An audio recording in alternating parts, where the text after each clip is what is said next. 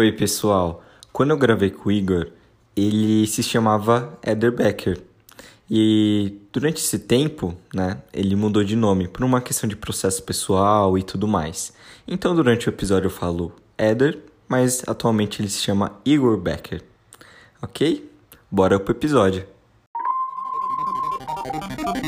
Chablau. Chablau. Chá. Sblau. Uma conversa com pessoas incríveis. Ok, estamos aqui com um convidado muito legal. Ele é ator, comediante, digamos assim. Sim, é um sim. comediante. É, por que não, né? Ele é cantor, professor e o que mais? Éder. Olha, o que a arte me permitir, eu estarei fazendo, tá?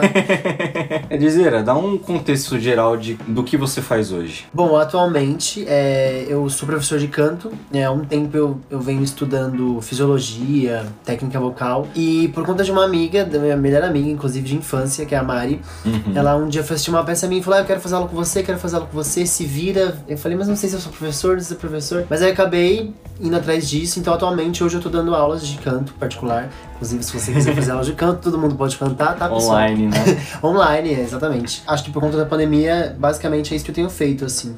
que legal. E você grava bastante TikToks também. Gravo bastante TikToks, agora estou estreando os Reels do Instagram.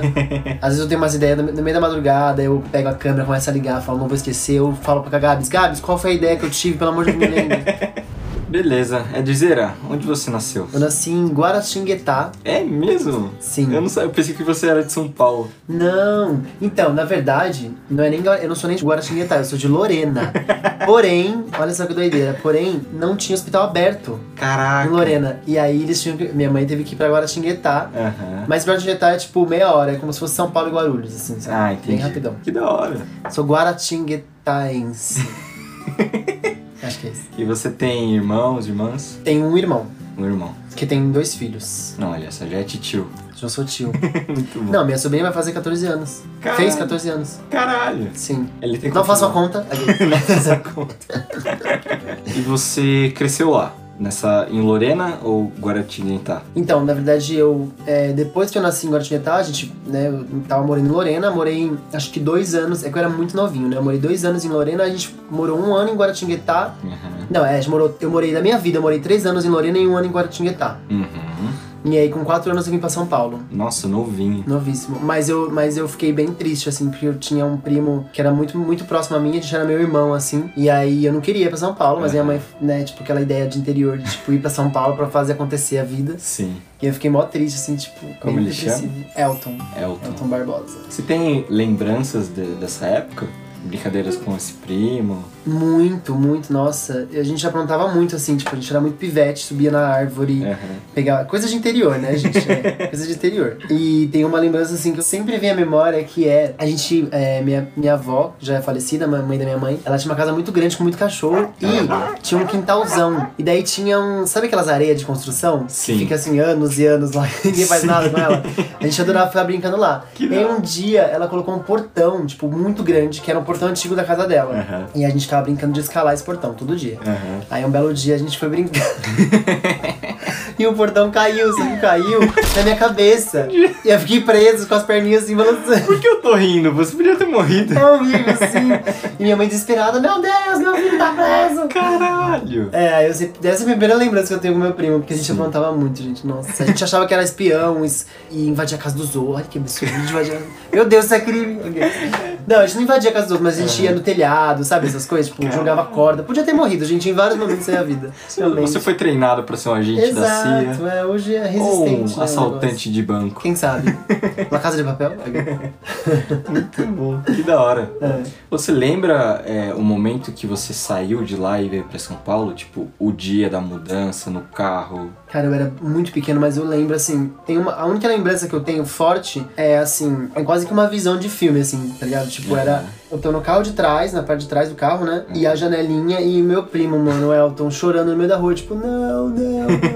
Juro, muito triste. Aí eu, tipo, eu chorando, só que eu não tava entendendo muito bem, porque eu tinha quatro anos, né, gente? Sim. Mas essa é a única lembrança que eu tenho, assim, de, de literalmente no carro, Aham. indo embora pra São Paulo, assim, tipo, Música meu triste. primo é. Música triste, oh, meu Deus. Muito bom. Sim. E quando você chegou em São Paulo, como era a sua casa? Ou era apartamento? Nossa, eu cheguei, em- a gente chegou em São Paulo, assim, era meio, meio trash, assim, a situação no começo. Aham. Na verdade, meu pai tem um irmão em São Paulo. Meu pai tava morando em Lorena, mas ele tem- tinha um irmão já em São Paulo. E esse irmão, ele morava numa vila ali na Celso Garcia, na Zona Leste de São Paulo. Aham. E ele falou que tinha uma, uma casa lá, e a gente foi morar. Só que era uma casa, assim, extremamente simples, assim. Tinha um cômodo só. Um era um cômodo. cômodo, tipo, sala e quarto do meu pai e meu quarto do meu Sim. irmão. Aí tinha uma mini cozinha. Aham. Nossa, é muito louco falar, porque eu lembro, consigo lembrar do cenário. assim, Aí tinha uma cozinha, no final da cozinha tinha uma mini varanda com um banheirinho. Tipo, Caraca. muito... E minha mãe é muito, assim, muito hum, criativa. Então, tipo, ela transformou a sala, ela botou um armário, um armário grande, aí, tipo, separou, parecia um quarto. Mas na verdade era tipo um cômodo só, tipo, Caraca. Uma grande, uma grande sala, é. Qual é a profissão dos seus pais? O meu pai, ele é policial aposentado. Uhum. é, e minha mãe, ela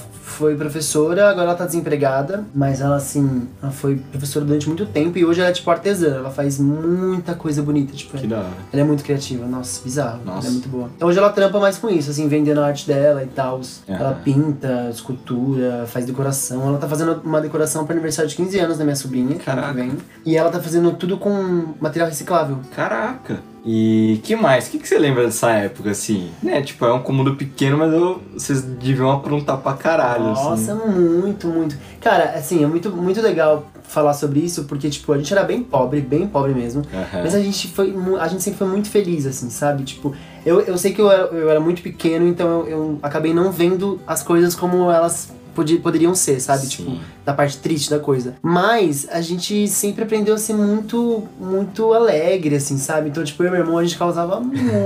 Meu, e as festas, tipo assim, as festas eram muito boas. Porque, tipo, a gente afastava as coisas e virava, tipo, um salãozão, né? Aham. E, ah, e nessa época também, minha mãe era proprietária, olha só, proprietária, dona, Dona. de um negócio. CEO. É, CEO de um buffet. Mano, ela fazia umas decoração.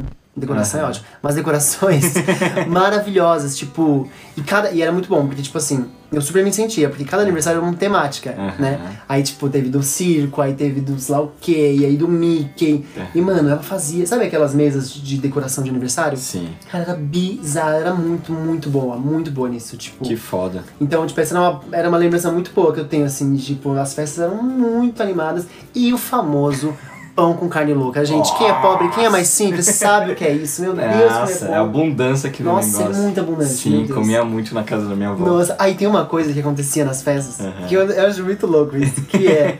Eu tinha uma grande mania de engasgar com balas. Putz. Eu Mania. acho- é uma quase mania. me matar aqui. É, tô você entendeu que era um pouco, um, um pouco suicida a coisa.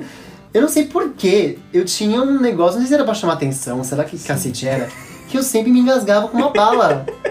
tipo aquelas balas de canela grande, sabe? Sim. Bolinha. Mano, era toda a festa. Levanta o braço dele, levanta o braço dele. e cuspi na bala. Eu, gente, por que eu fazia? Muito bom. Quantos Mas, anos é. você tinha, mais ou menos? Eu acho que eu tinha uns 10, Dez. 9, 10 anos por aí. Mas assim, ó, pendurou, tá? Tipo, ficou um tempo fazendo esse, esse negócio de engasgar. Aí depois de muito mais velho, assim, eu fui. Eu pegava essas balas e ficava, gente. Quanta lembrança.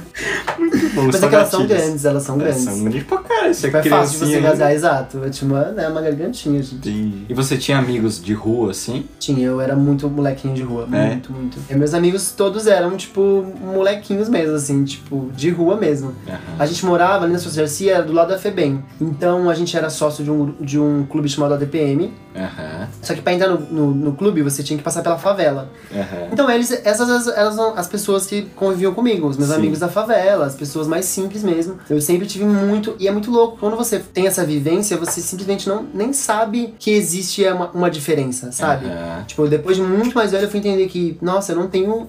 Eu sou diferente deles, tenho, tenho, eu tenho uma casa que eles não têm. Tem Porque depois. rolando. É, porque depois. Foi muito louco assim. Eu morava nessa casa 5 da Vila Dias Pinto. Vila Dias Pinto. Olha só. Gente, eu fui o Chaves, eu morei numa vila. eu achava isso bom. máximo. Eu saí, o meu tio morava na, na casa 22. Só que era uma casa super bonita, grande, três andares, mó Caraca. chique, assim, é. Venceu, tinha vencido antes da vida. E aí, a gente, ele se mudou pra um apartamento. E aí ele meio que vendeu super barato pro irmão dele, que é meu pai. E a gente deu um upgrade. Da casa 5 a gente foi pra casa 22, que eu tinha um quarto com meu irmão, Caraca. diferente andar, bababá, toda uma coisa. Então nessa época eu comecei a notar que eu era mais. que eu era um pouco diferente desses meus amigos, sabe? Sim. Mas eu sempre fui da rua, tipo, Meu, eu ficava o dia inteiro na rua. Minha mãe ficava puta comigo. Falava, vai, entra pra casa. Meia-noite eu tava na rua. Ah, não, só mais um pouquinho, vou brincar só mais um pouco, só mais um pouco. Porque eu acho que eu tinha essa, esse costume de brincar com meu primo, né? Então eu Sim. sentia muita falta de ficar na rua, brincar. Gente, não, não tinha árvore, mas a gente ficava subindo nas coisas, nos muros. Sim. Nossa, tinha um terreno do lado ali. Mano, a gente vivia entrando naquela porra pra, tipo, subir nas coisas. Mas coisas nada a ver, sabe? Aham. meio de criança mesmo, assim, E, sabe? e tinha alguma brincadeira que você mais gostava? Nossa, não sei se. Ah, a gente brincava muito esconde-esconde. Esconde-esconde. Aham. Muito, muito, muito, muito, muito. Principalmente porque dentro da vila, no começo da vila, do lado tinha esse terreno. Aham. Então a gente passava, a gente era tudo magrinho, né? Os meninos, tudo magrelão. E aí a gente passava debaixo da- do negócio e ficava brincando, esconde-esconde. Imagina assim, tipo um, um terreno grande, parecia tipo Walking Dead, sabe? Quando Sim. abandonam o terreno, Sim. aí tipo tem aqueles matos e uns muros nada a ver, e uma casa abandonada. Mano, era muito louco, meu Deus. Você lembra o nome dos seus, dos seus amiguinhos? Lembro alguns. Eu lembro que tinha o Thiago, que era meu melhor amigo na época. Aí tinha um Daniel e um Gabriel. Assim, eu lembro dos três. Tinha mais gente, mas eu não lembro o nome Aham. deles agora. E tinha a Melissa também, foi a meni- primeira menina que eu beijei. Olha só. Com 12 anos, gente. 12 aninhos. 12 aninhos dando um beijinho nela. Mas é criança, não criança, Sim. né? Pelo amor de Deus. Foi na brincadeirinha, assim. Foi, ela já tinha falado que gostava de mim. Olha só. Aí. Paixão. Paixão, apaixonou. e aí eu falei, tá. Daí eu falei com meu irmão, meu irmão era mais velho, né? Ele falou assim: não, vamos armar tudo. eu vou ficar lá em cima no quarto do meu pai, porque tinha uma varanda no quarto do meu Ficou pai. de sniper lá. Exatamente. Ele ficou lá e falou assim: ó, vou te falando, vai chegando perto dela, vai chegando perto dela.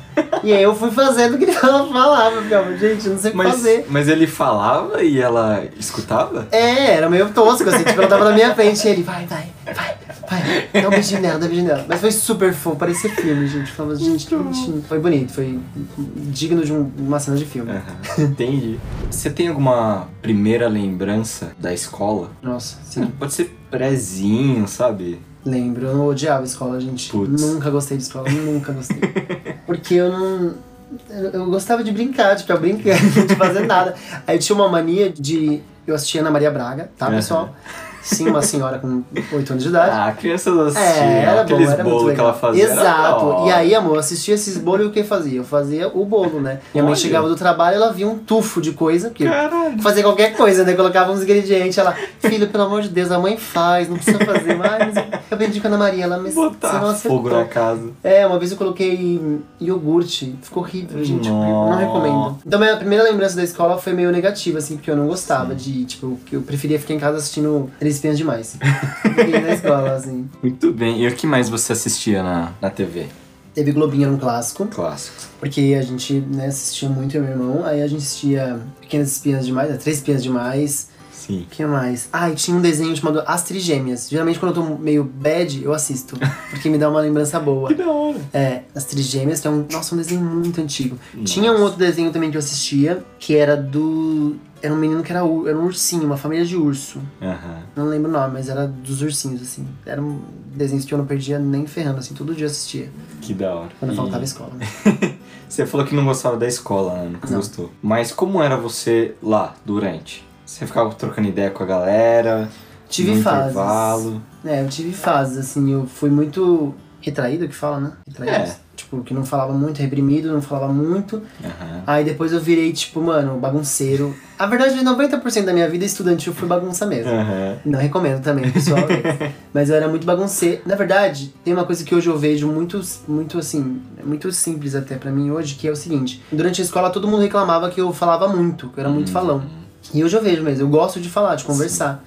E isso só precisava ter sido conversado assim, ó, tem momentos e momentos. tem momentos que você não precisa ficar falando, mas porque eu gosto de falar, tá ligado? Sim, sim. Então, tipo, eu tenho essa lembrança da escola de sempre professor, você fala muito, Éder, você fala muito. Cala sua você fala- boca." É, cala a boca. Reclamação da, da, da reunião era minha mãe assim, aham, ele fala muito, né? Uhum. É, tô sabendo, ele fala Já muito. sei, é. já sei. É. Você já teve problemas sérios com isso? Tipo, de ir na diretoria ou ter que ser. Amore.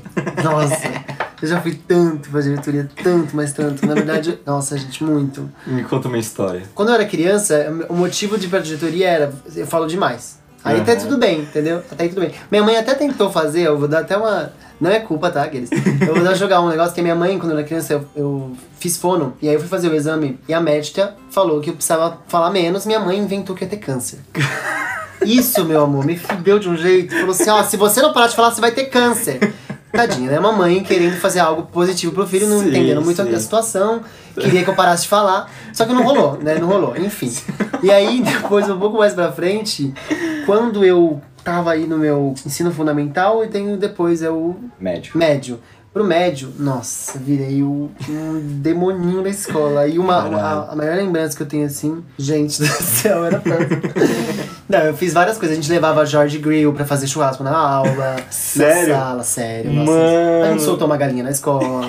Isso é A genial. gente comprou uma galinha, tá? A gente fez uma vaquinha pra comprar uma galinha. Quem organizou essa vaquinha foi eu.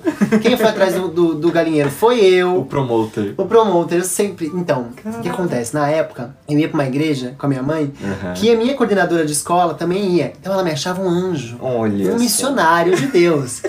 Quando ela descobriu que eu era quem bolava os planos, porque ela descobriu isso, ela descobriu que o Éder Becker Nossa. era quem fazia as ideias. Decepção. É, nossa, ela entrou Boy na lixo. sala, meu, ela boy lixo, total. Ela, falou: Você é o próprio lobo em pele de cordeiro. Você finge que você é um anjo, mas você não me engana. Mano, foi muito Seu filho de uma santa. Exato, exato. Só que assim, a gente, mano, era motivo de riso, porque era super engraçado e tal. Aham. Mas eu lembro de uma vez que a gente foi pra diretoria, que era o Roger, porque era Páscoa e a gente fez rostinho de coelho. Não podia fazer rostinho de coelho. Mas é porque ela já tava tão puta comigo. Que ela falou, então quer é saber? motivo. Exato. Só que eu fiz todo mundo da sala fazer. É. Porque eu falei, gente, ninguém vai se fuder sozinho se, se der merda, entendeu? Caralho. Todo mundo fazia. Aí toda a classe, 35 alunos, sei lá, 36 alunos, entramos na sala de diretor e ele assim, gente, eu adoraria não perder meu tempo com isso, mas assim, fazer rostinho de coelho, pelo amor de Deus, vocês precisam estudar, blá blá blá. E a gente, mano. Putz. E ainda causa- um protesto, né? Exato, muito, total. E eu, ainda antes de sair da sala, ele, ele tinha uma. Ele era fissurado por cavalos, esse diretor, ele zoava Ah. super ele. Ele era super quadros, desenhos de cavalo, tudo. é, O colar dele era um cavalo. Aí eu saí e falei, eu odeio cavalos! Eu odeio cavalo. Gente, eu era muito péssimo, meu Deus. Onde isso seria um insulto, né? Exato, é, eu odeio cavalos! Criança, sabe? Entendi. Você chegou a repetir de ano? Repeti. Repeti. Quem é que repetiu mesmo? Sétima série. Oitava. Oitava, oitava série. Porque era sétima série e oitavo ano, é. É. Oita- sétima série e oitavo ano. Aham. Na verdade foi uma grande injustiça. Vou Putz. botar aqui na roda, hein, Ó, gente? Ó. agora os fatos. Os a, fatos. a verdade vai vir é, à tona. O veredito. É o seguinte, eu tinha uma professora, inclusive em memória, não sinto nada por ela, gratidão, não quero guardar rancor nenhum, porque ela já foi dessa vida, tá? Aquele beijo. Aquele beijo. Que, antes de entrar nessa escola, eu, eu estudava numa escola religiosa. Aham. E minha mãe dava aula lá. Então era aquela situação, né? Tipo, responsabilidade por ser filho de professor e tal. Sim. E ninguém nunca havia é, sido reprovado naquela escola. Caraca. A gente foi a primeira turma da, da escola. Então a gente foi crescendo, sabe? Tipo, eu fui primeira, terceira série, primeira, terceira série, quarta série. Tipo, a gente cresceu a- com a escola, assim. Sim. E chegou no sétimo, na sétimo ano, na sétima série, oitavo ano, é, eu fiquei de recuperação, só que eu acho que era tipo, faltava 0, alguma coisa na minha prova final. Aham. Só Uma que. poeira. É, era muito pouco, era muito pouco. E aí a professora quis e falou assim: ah, eu vou reprovar ele. Foda-se. E aí a mãe tentou recorrer, tipo, a gente falou, porque, como minha mãe era professora, ela sabia que tinha uma, uma porcentagem lá que, que o aluno não podia ser. de- é, Uma reprovado. tolerância, né? Exato. Só que não adiantou, e aí, meu, foi isso. Eu reprovei a oitava série, foi uma situação, porque eu queria me mudar de sala, porque eu falei, mano, que vergonha, pá, meus amigos. Mas aí eu me tornei super popular, porque eu era, o- fui o primeiro aluno que reprovou na escola. Na escola, você fez história, Eu mano. fiz história. Como chamava a escola? É Colégio Presbiteriano da- do Brás. Olha Presbiteriano. CPB. E como foi passar um ano, tipo, ser o primeiro repetente, Nossa. com uma galera mais nova, né? Um ano ali mais nova. O começo foi meio ó, assim, porque eu cheguei. Ah, tinha uma mania que é, tinha uma, uma regra da escola que a gente, toda vez antes de começar a aula, todas as turmas, já tinha umas turmas já anteriores, depois da gente, né? Começou a ter mais turma. Todas as turmas ficavam no salão principal lá Uhum.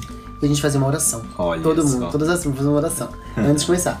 E tamo lá, estou chegando lá, meus amigos, é, Dre, que legal, que bom eu. Tô nessa fila aqui, gente, tá aqui do ladinho, só Peço perdão. Aí todo mundo, tipo, que? Você reprovou? Tipo, aí foi meio tipo. Eles não sabiam. Não. Caraca. Foi tipo um marco, assim, tipo, nossa, ele reprovou. Só que, meu amor, eu virei o popular da escola. Caralho. Nossa, eu fiquei me sentindo muito, tipo, todo mundo queria ser meu amigo. Aham. E tipo, eu causava, eu aproveitei isso e causei. Mano, teve uma vez que Foi a gente. experiente, Foi né? experiente. Teve uma vez que eu, eu fui na sala da, da diretora e a gente chegava na, na- Eu cheguei um dia na sala dela pra ver quanto tempo tinha. Olha que doideira, gente. É. Quanto tempo a, a câmera filmava de cada canto da escola. Pra conhecer a escola. Olha que doido. Caralho. Porque eu falei, se a gente for fazer alguma coisa, tipo. Gente, eu acabei de lembrar dessa história, que Mano, louco. Você foi treinado pra Eu ser fui um um espião, exato. Por isso que às vezes eu brinco que meu, minha outra profissão seria espião. Olha só. Sim. A gente queria saber o gabarito da prova de geografia. É. Todo mundo era uma merda em geografia. eu ainda sou uma merda em geografia, eu não arrisco falar nada. E eu falei, eu entro na sala pra pegar a prova. Eu entro, eles, não, você é louco, você vai ser pego, você vai ser pego. Eu falei, juro que eu vou conseguir. Só que eu não sou burra, gente. Eu não vou entrar na. Porque tem câmera. Sim. Então o que, que eu fiz? Eu fui na sala da Nilza Aham. pra ver quanto tempo tinha cada câmera em cada canto. Caralho, que ela ficava oscilando. Exato. Então eu percebi que, sei lá, tinha 5 segundos. E aí eu falei, bom, então 5 segundos eu tenho que correr por baixo. Fui ver até quando a câmera pega, tal, tal, tal. Aham. No fim eu peguei a prova, só que a prova não tinha respostas. Nem desse, nesse ano a professora não deixou uma prova com resposta. Aí eu falei, gente, não vai que rolar. plano, hein? Mas foi um plano perfeito, assim. Porque eu já tinha uma vez. Nossa, eu era muito louco, gente. uma vez eu tinha pego uma prova de história. Aham. Ai, Cláudia, eu te amo. Desculpa por ter feito isso. sabe? Eu amava essa professora. Foi a única que eu tinha muito contado, assim. Eu peguei a, pro- no final da aula, ela foi pro banheiro, eu peguei das coisas dela uma prova com todas as respostas e passei pra todo mundo. E aí, misteriosamente, todo mundo tirou nove. aí ela, engraçado, todo mundo tirou nove. Eu achei muito engraçado. Não sei, vamos averiguar. E aí fizeram uma reunião Aham. e acho que mudaram o esquema de colocar. Mas quem leva uma prova com resposta pra, pra sala, né, gente? Pelo amor de Deus. Professores, sejam mais inteligentes. e aí eu fiz esse plano por causa disso, entendeu? Caraca. Só que não deu certo realmente. Não tinha as respostas. Entendi. Um ótimo aluno, gente. Você reprovou só esse ano. Só reprovei esse ano. Entendi. Foi só esse ano. Depois eu quase reprovei, assim, algumas vezes Aham. de recuperação, mas eu sempre consegui passar, assim, depois da recuperação.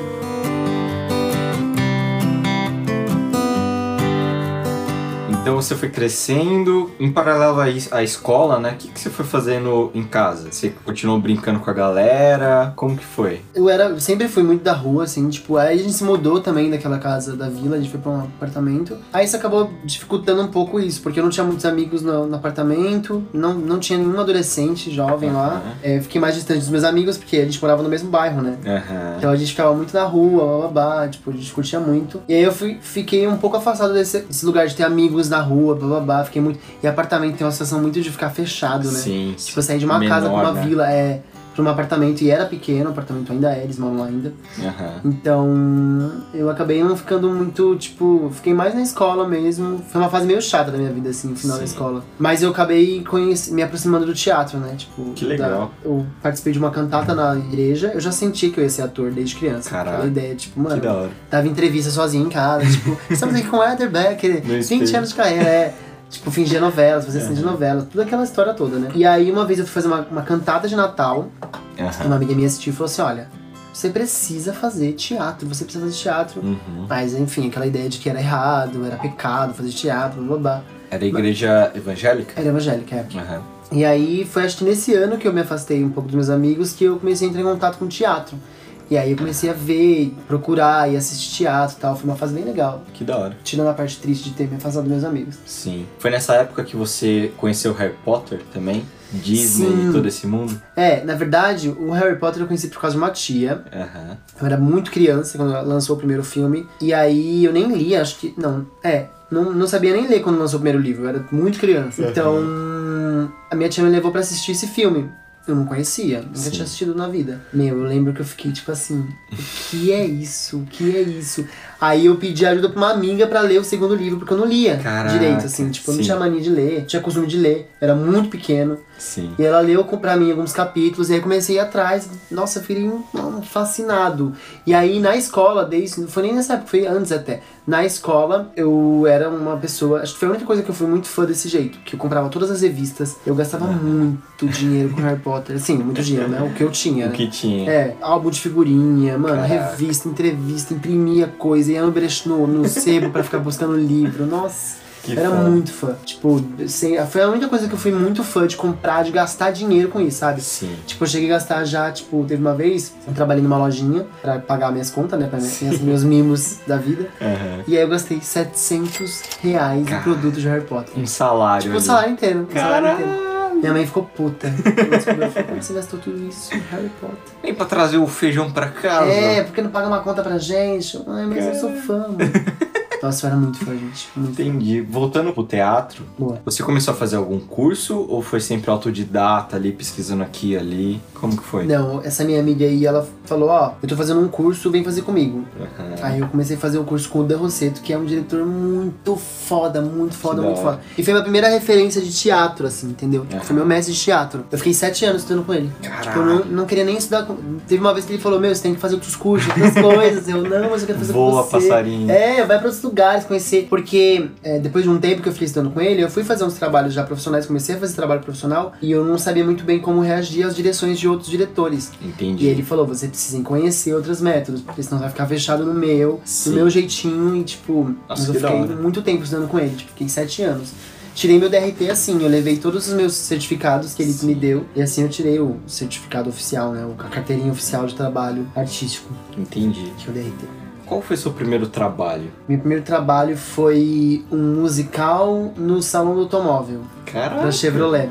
Que legal. É, Tinha quantos primeiro. anos? Nossa, eu não lembro. Acho que eu tinha 16 anos, 16. Nossa, novinho. 16 anos, porque minha mãe teve que assinar. Eu só fiz porque eu tava fazendo curso com o Dan Aham. e tinha uma menina que tava fazendo o curso que era mulher do produtor desse show. Aí ela falou: vou te indicar pro teste, porque você é muito bom, você tem que, você tem que fazer. Aí eu fui fazer o teste, assim, milhares de pessoas que já estavam no mercado e eu, gente, eu tô fazendo aqui, eu tô fazendo aqui. É. E eu super passei, assim, foi o primeiro trabalho. Nossa, primeira vez que eu tinha ganhado dinheiro, assim, sabe? Era um Sim, bom sim. dinheiro. Comprei meu notebook, meu iPhone, dei dinheiro pros meus Caraca, pais. mó Era, granona. era mó grana. Tipo, foi a primeira vez que eu ganhei uma grana mesmo, assim. Que foda. E foi meu primeiro trabalho profissional. Era um musical que eram 13 minutos de mashup de músicas pop. Olha só. Só que em versão Chevrolet. Como é isso? tinha, tinha uma. Por exemplo, Someone Like You, que era. A Chevrolet mudou Ah. pensando em você. Tinha várias, tipo, conte comigo, vem pra Chevrolet. O carro novo como você quer. Era só música pop. Era muito bom, era muito bom, gente. Que bom que você deu uma palhinha agora É, também, já, né? já fica uma, um, meu peixe aqui vendendo. Gente, era muito bom esse show. E, tipo, além da gente Caraca. cantar, tinha uma parte ruim desse trabalho que era, a gente tinha que falar sobre o, o carro. Então, Sim. a gente teve dois meses de preparo, um mês, a gente ficou fazendo aula de, de carro, de entender de, de mecânica de carro, porque a gente tinha que falar sobre o carro. Ó, esse carro é, Sim. sei lá, 1.0, bababá, e tem o motor assim, e o rádio dele é assim, Sim. bababá. Então era meio, foi meio puxado, assim, esse trampo. foi, trabalho. E o canto também foi junto com, com o teatro? Foi meio em paralelo? Na verdade, o canto veio primeiro na minha vida, porque eu nasci numa família particular, tipo assim, não totalmente, mas basicamente musical, assim. Meu pai era, já tinha contato com música, cantava na igreja. Mas os meus tios, que eram prim, são primos do meu pai, na verdade, Sim. eles todos são músicos, todos entendem de música. Então eu comecei o contato com música muito cedo. Uhum. Aí comecei a cantar na igreja e por conta do, do canto eu fui pro teatro, na verdade. Uhum. E aí depois eu descobri o teatro musical, que é uma coisa que junta as duas coisas, né? O teatro e, e o canto. Nossa, pra caralho. E aí que eu fui atrás de estudar isso mesmo. Mas comecei com o canto, depois foi o teatro. Entendi. E como que foi seu ensino médio? Particularmente o terceiro ano ali, que, que eu vou me Boa. formar, que, que porra eu vou fazer da vida? Foi bem, bem hard, assim. Eu até tô participando de um projeto de uma amiga que fala sobre profissões. Eu fiz um vídeo falando sobre a minha profissão Que legal. pra ela introduzir isso nas crianças, na, na escola. É, porque eu me senti muito perdido na época, muito. É. Na verdade, até eu fiquei, eu fiquei bem mal, assim, porque meus amigos, ah, você é médico, ah, você é professor, ah, você é isso. Uhum. E eu falava, você é ator. E não é, não, não é nem culpa da escola nem dos professores, não tem mesmo esse estímulo da arte, do, do trabalho artístico. Porque Sim, tudo que as pessoas falam é, ah, não, não vai dar dinheiro, trabalho com outra coisa. Sim. E na verdade essa é o que- a questão, né? As pessoas não estimulam, não fazem. Elas já sabem fazer uma coisa, mas elas não fazem. Como seria se não fosse assim? Se fosse vocês me apoiando, sabe? É, se as pessoas soubessem o quanto movimenta de economia a arte, Muito, cara. mano, é total. cinema, é, É. o próprio podcast aqui, Exato, né? sim. Puta, é A quarentena coisa. toda mostrou isso, né? Sim. As pessoas só estão consumindo arte, só estão consumindo arte. É o Netflix, é o outro streaming, é a série, a novela, o livro, enfim, Sim. muita coisa, né? Mano, é um quadro que você compra. É- Exato. É uma escultura, né? Tipo, Total. é, a gente tem vasinhos, né? Tipo, Sim. Foto, tudo, gente. tudo, é muito tudo. bom.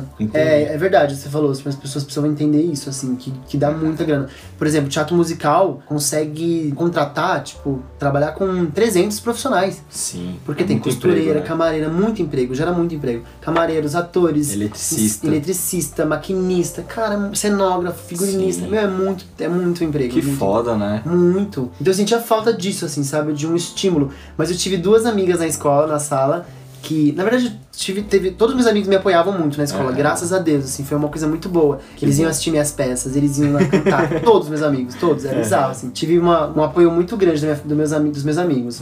Mas teve, teve duas meninas em específicos, específico que me estimularam muito, assim, ó, meu, você é um ator, você tem que fazer isso. tipo assim, vá atrás disso, faça isso, vai fazer musical. Que da hora. Então isso me ajudou muito, assim, mas eu era totalmente perdido, tipo, todo mundo assim, fazendo Sim. Enem, as coisas, Fuvest, todas as coisas eu ficava. Já não sei, não sei o que eu faço. Como chama essas amigas? É a Débora Débora. e a Gabi. Gabi. Eu Beijo falei a Gabi. Ai, beijo, Legal. Débora, beijo, Gabi. Vou mandar pra elas, que elas vão Manda, amar. por favor. Elas vão amar. Ah, elas foram incríveis, assim, comigo. Tipo, falei com a Gabi esses dias, assim. Que legal. Do quão é importante. Cara, as pessoas precisam saber disso, que é muito importante o artista ser apoiado, sabe? Sim, total. Porque eu entendo é, o berço né, familiar, a, a casa, os amigos próximos falarem, ah, é muito difícil. A gente já sabe que tem sido visto assim. Não- eu, eu não garanto que é difícil. Eu não Sim. posso falar assim, nossa, é difícil ser artista. Eu não garanto, eu não posso falar isso. Eu não, eu não bato nessa, nessa tecla. Eu posso dizer que é assim que é visto. E isso é muito Sim. triste, né? Pra caralho. Mas o que aconteceria se a gente fizesse o oposto? Hum. Se a gente fizesse o contrário disso. Então, ao invés de falar, ai, é muito triste, falar, que legal, faça, que legal, nossa, invista mesmo, vou assistir, vou te apoiar, sabe? Porque é difícil na vida, né? Nesse, Exato, nesse sistema difícil, exato. do mundo, qualquer Nossa, coisa é difícil. Você ir para os Estados Unidos é difícil, você Muito, ser engenheiro é difícil. Nossa. Só ter dedicação, né? Sim, totalmente. Que Também da acho. hora. É, o apoio muda tudo, assim, o estímulo é muito importante pro artista, pra pessoa, na verdade, né? Não, qualquer profissão, qualquer coisa, é muito gostoso você ter apoio das pessoas, você tá próximo, assim, Sim, sabe? que da hora. É. Beleza, daí você se formou e seguiu na carreira como ator. Sim. E aí foi, foi, é, foi muito louco, porque eu fui conhecendo pessoas, eu tenho uma, uma mania muito grande de fazer amizades muito fácil. Sim, você tem muito amigo, né? Muito amigo. As pessoas falam que eu sou prefeito, assim. Eu chego na Praça Roosevelt, oi, fulano, ai, ai, e aí, como você tá? Menino, como você tá? Ai, bicho, como você tá? É assim, to- todo mundo.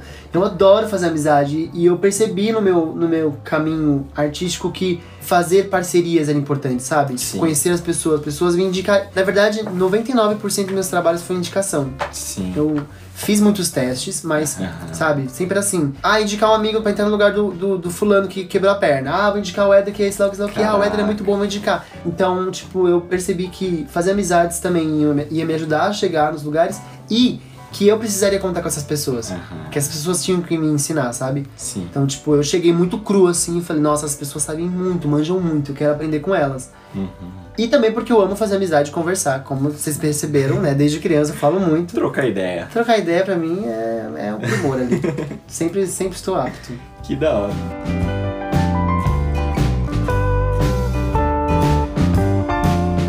E como foi contar pros seus pais, irmão, amigos que você era homossexual? Como que foi esse Nossa. processo, assim? Foi, foi foda. Na verdade, assim, infelizmente, a maioria das histórias dos homossexuais é triste a respeito disso, né? Pouco, a gente vê poucas histórias que a família realmente, uau, que legal, você não muda nada. Porque, na verdade, o que a gente quer não precisa falar, né? A gente Sim. não precisa falar, olha, eu sou, babá, sofro. É uma sou coisa isso, aquilo. natural, né? Natural, tipo, eu não precisaria. Até, tipo, sempre comentei isso minha mãe, meu, meu irmão. Nunca teve que chegar e falar assim, pessoal, sou hétero, tá? Tô namorando uma menina aqui. Ele nunca precisou, né? Tipo, É, é. porque é a heteronormatividade, né? A sociedade vê isso como o normal, infelizmente. Então, pra mim foi meio triste, porque a minha família era muito fechada. Aham. É, eles pensam de um jeito muito diferente, né? Tem uma, uma estrutura muito diferente da minha. E aconteceu uma coisa muito chata, que foi, na verdade, eu namorei um menino escondido. Aham. E um produtor de teatro que eu trabalhava, eu não quis mais fazer a peça porque eu tava sofrendo abuso do tra de trabalho mesmo, assim, tipo, tava sendo explorado. Sim. Eu. Só que eu sempre fui meio esquentadinho. Arranjei uma treta, falei, saí do meio do show, fiz um barraco, saí do meio do show, falei, não vou fazer essa merda. Caraca. É, foi meio trash. E, detalhe, eu tava fazendo esse show na minha cidade. Minha família estava assistindo. Caraca. Eu me senti muito humilhado de eles assistirem eu sendo maltratado, entendeu? Aham. Eu fiquei muito puto, foi muito triste, assim, muito ruim. E aí eu tretei com esse produtor. Na verdade, eu não tretei com ele. Eu falei, eu não quero mais passar por isso, eu não quero mais fazer parte dessa companhia. Aham. E ele me humilhou no grupo de WhatsApp. Caraca. E o que aconteceu? Ele me escreveu que eu era um péssimo profissional, um bosta, uma coisa assim. E eu mandei pro meu pai e falei, fala com o seu o amigo, que ele era advogado criminal de coisas da internet, assim, sabe? Eu falei, ele tá me difamando é, e vamos fazer uma coisa a respeito. Sim. Só que meu pai, fofo, foi num bom sentido, li- pegou o númerozinho do cara, Aham. porque não tinha o nome do cara, né? Sim. No WhatsApp fica o número da pessoa quando você não salva. Sim. E ligou pra tirar satisfação. Ei. Como assim você tá falando isso meu filho? E ele foi fofo, porque ele falou: meu filho não é isso que você tá falando, ele é profissional. Aham. Conheço, ele trabalha desde os 15 anos, saí com 15 anos pra trabalhar Sim. Pra fazer minha vida artística. E aí, mano, o cara foi um escroto, falou: Ah, então, já, seu filho é um bosta. E eu vou falar mais, seu filho é gay, você não sabe. Caraca. Por quê? Porque eu tinha contado as minhas dores de não contar que eu era gay pra mulher desse produtor.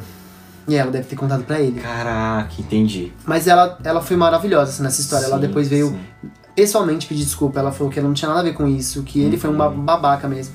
Mas enfim, ele contou pro meu pai, tipo, ó, seu filho é gay, ele namora tal pessoa, tá morando em tal lugar. Caraca. E aí eu tava Ah, você voltando. já tinha saído de assim, casa. Já, eu tava voltando de. Já, é, quer dizer, eu ficava mais na casa do meu namorado, na verdade. Sim. Eu já tava voltando da cidade, meio mal com a situação, né? E minha mãe mandou uma mensagem: Meu, seu pai descobriu isso, isso e isso. Eu falei: Nossa, eu vou chegar em casa. Eu ia pra casa deles. Sim. Falei: Eu vou chegar em casa, vai ser aquela. Aí eu falei: Bom, mas vai ser, que- eu vou ter que passar por esse momento. Eu não vou passar a vida inteira me momento. escondendo, é. E vamos conversar sobre isso, né? Só que, mano, chorando, né? Aí eu. Caraca. Só que eu cheguei, meu pai falou: Ah, você é, tem que. Ele tem que pagar por isso, porque ele tá mentindo, e blá. E eu. Putz. Então, pai, ele não tá mentindo. Esse detalhe. Esse detalhe eu já. Eu já sou vou- profissional. É, isso. Eu falei exatamente você. Não, ele tá mentindo mesmo. Eu sou profissional. Mas tem coisa aí que. Aham. Aí eu tive que contar. E, mano, foi assim, uma treta bizarra, bizarra.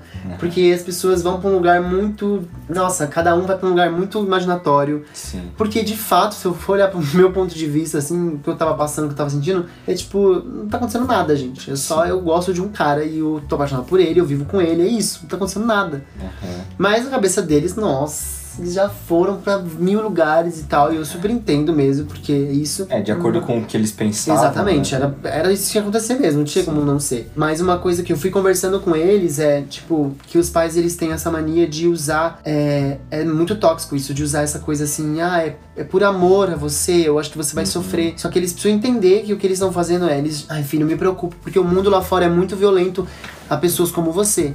Aham. Só que quando ela faz isso, ela já está sendo o mundo lá fora, Aham. né? Ela, se ela sente que ela precisa proteger, ela já tá me fragilizando. Porque ela tá falando que eu sou fraco, e enfim, tem toda uma questão. Então, eu conversei muito com minha mãe na época sobre isso. Falei, olha, você não tá me ajudando com essa frase. Tipo, isso não me ajuda. E hoje a gente tem conversas que a gente chega em lugares que ela entende. Nossa, é verdade. É. Porque esse apoio, cara, eu vejo meus amigos gays, assim, que tiveram apoio desde cedo, cara, é muito diferente. Aham. Eles não precisaram tretar, Sim. sabe? Tipo assim, hoje eles conseguem é, ir pra rolês familiares, Sim. levar os parceiros deles, sabe? E, e às vezes parece que a, gente quer alguma coisa, o gay quer revolucionar. E não, na verdade a gente só queria ter tranquilidade de ir num rolê de familiar, Só quer sabe? pegar um cara. Um, Exato, e levar meu boy né? no, no, no meu, no meu rolê, sabe? Tipo, Sim. minha família e tal.